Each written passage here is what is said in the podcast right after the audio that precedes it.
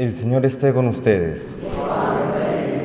Lectura del Santo Evangelio según San Lucas. En aquel tiempo algunos ponderaban la belleza del templo por la calidad de la piedra y los exvotos. Jesús les dijo, esto que contempláis llegará un día en que no quedará piedra sobre piedra, todo será destruido.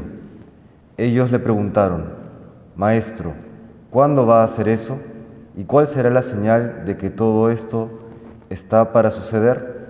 Él contestó, Cuidado con que nadie os engañe, porque muchos vendrán usurpando mi nombre diciendo, Yo soy, o bien, el momento está cerca.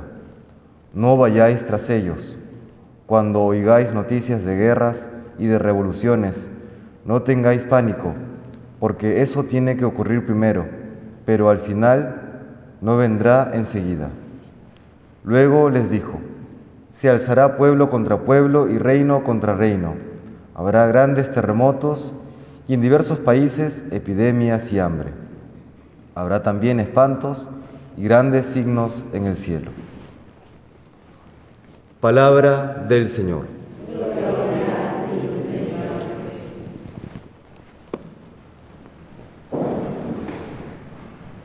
Como ya sabemos, en esta última semana del tiempo ordinario las lecturas se centran en el final de los tiempos. Y el día de hoy el Señor nos invita a reflexionar acerca de lo efímero, lo fugaz de la belleza y de todo lo creado. Hoy reflexiona el Señor de la belleza del templo, que era el centro político, económico, religioso de aquel tiempo. Y esta belleza, a pesar de que seguramente era la superior de todo en aquel momento, pues se termina, se acabó. Lo mismo el día de hoy. Vemos que hay grandes edificios, bellísimos paisajes, en los medios de comunicación, en las redes, se ensalza la belleza de algunas personas, de algunos artistas famosos, conocidos. Todo eso va a pasar. Y esto antes que llevarnos a algún tipo de depresión, tiene más bien que empujarnos, invitarnos a trabajar, a esforzarnos por aquello que es eterno. Me viene a la memoria aquel, eh, aquella anécdota de San Francisco de Borja que le marcó para siempre estaba en el cortejo fúnebre de la reina de España y por un accidente el féretro se cae y queda expuesto el cuerpo que ya había comenzado a descomponerse de la reina. Esto le golpea a San Francisco de Borja antes de ser jesuita y él llega a esta frase, a esta conclusión, no he de servir más señores que se puedan morir.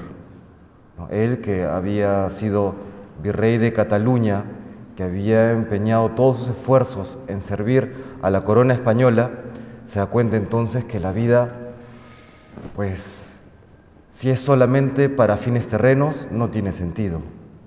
Igual nosotros en esta época de tanto ajetreo, de la exaltación de los sentidos y de todo aquello que es eh, sensible o incluso sensual, debemos caer en la cuenta que todo eso va a pasar, por más bello que sea. El Papa Francisco decía que hay dos realidades que permanecen, Dios y el prójimo, ¿no? Dios y el prójimo.